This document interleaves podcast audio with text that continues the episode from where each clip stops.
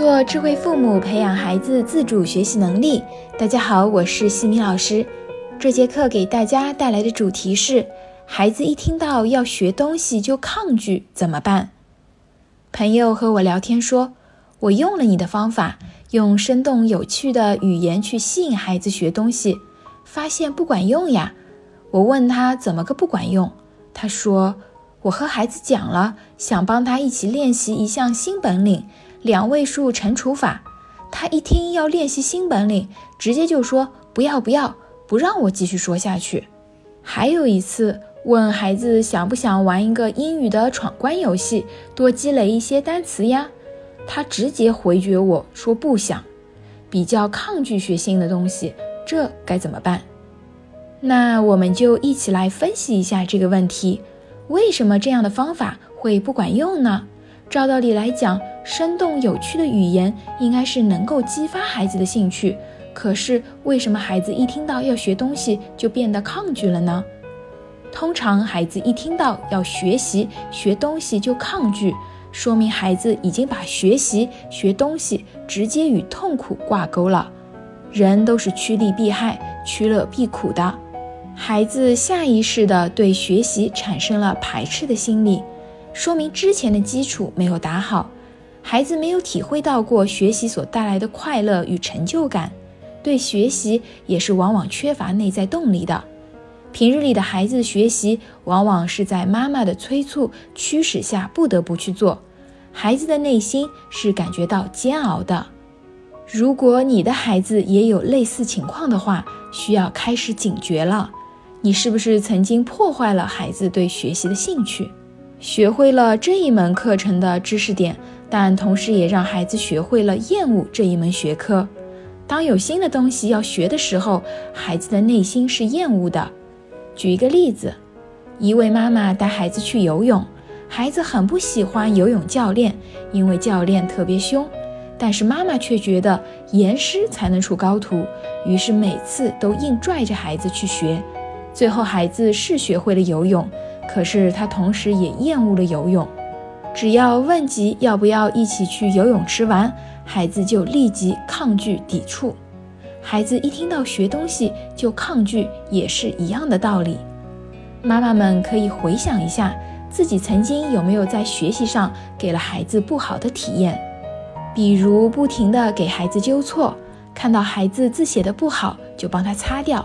孩子考试考得不好，就批评他、否定他，经常给孩子灌输学习是痛苦的，不断的催促孩子写作业，把孩子学习的事情变成了自己的事情，或者总是拿孩子与他人做比较，又或者每天给孩子的日程排得满满的，没有任何自主时间，在学习上不断的对孩子提要求、提条件，没有达到就会受到惩罚。所以在我们抱怨孩子对学东西没有上进心的时候，不妨先反思一下自己有没有让孩子充满压力，让孩子学习兴趣慢慢消失，并且产生了厌恶。那么从现在开始，我们家长需要改变一下自己，可以从两个维度出发，减少差体验，增加好体验。帮助孩子减少差体验的目的是为了及时止损。也就是上面所提到的那些引起孩子们反感的行为，应当及时杜绝。大家也可以把自主学习的课程从头开始，再重新听一遍，会有更深刻的认识。我在这边就简单的总结几个家长需要重视的减少差体验的关键点：一、不给孩子贴标签；二、不拿孩子做比较；三、学习上不做监工；四、淡化分数。五、降低期望值；六、允许孩子犯错；七、不唠叨、不指责、不说教、不命令。需要强调一下的是，每个人都讨厌被命令、被要求，这会让孩子本能的想要对抗和逃避，停止对本身的思考，破坏孩子的自主性。减少差体验，只能让孩子对学习的厌恶感降低。但是却还达不到激发学习动力的作用。想要激发孩子的学习动力，需要做的是增加好体验。好感觉带来好行为，多让孩子体会到付出努力后所收获的成就感，体会对学习的掌控感，增加孩子对学习的目标感，提升孩子的自信，保护孩子对学习的兴趣。可以从以下几个关键点来入手：一、给到孩子自主时间，孩子每天都应当有适度的自主时间；二、家长适当的示弱，让孩子来做老师；三、与孩子分享学习的意义。四、激发我想要的力量。五、帮助孩子把学习与美好的未来联系起来，引导孩子想成为什么样的人，坚信自己可以通过努力成为想成为的人。六、挖掘孩子的优点、闪光点，用标志性表扬和美言录去激励孩子看到自己的优秀。如果你也遇到和我朋友一样的困扰，那赶紧就从减少差体验、增加好体验这两个方面开始改变吧。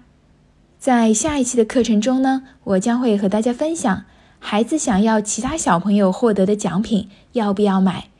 感谢各位收听。如果你喜欢西米老师的课程，欢迎在评论区给到反馈意见。在节目的最后，西米老师要给大家送福利了。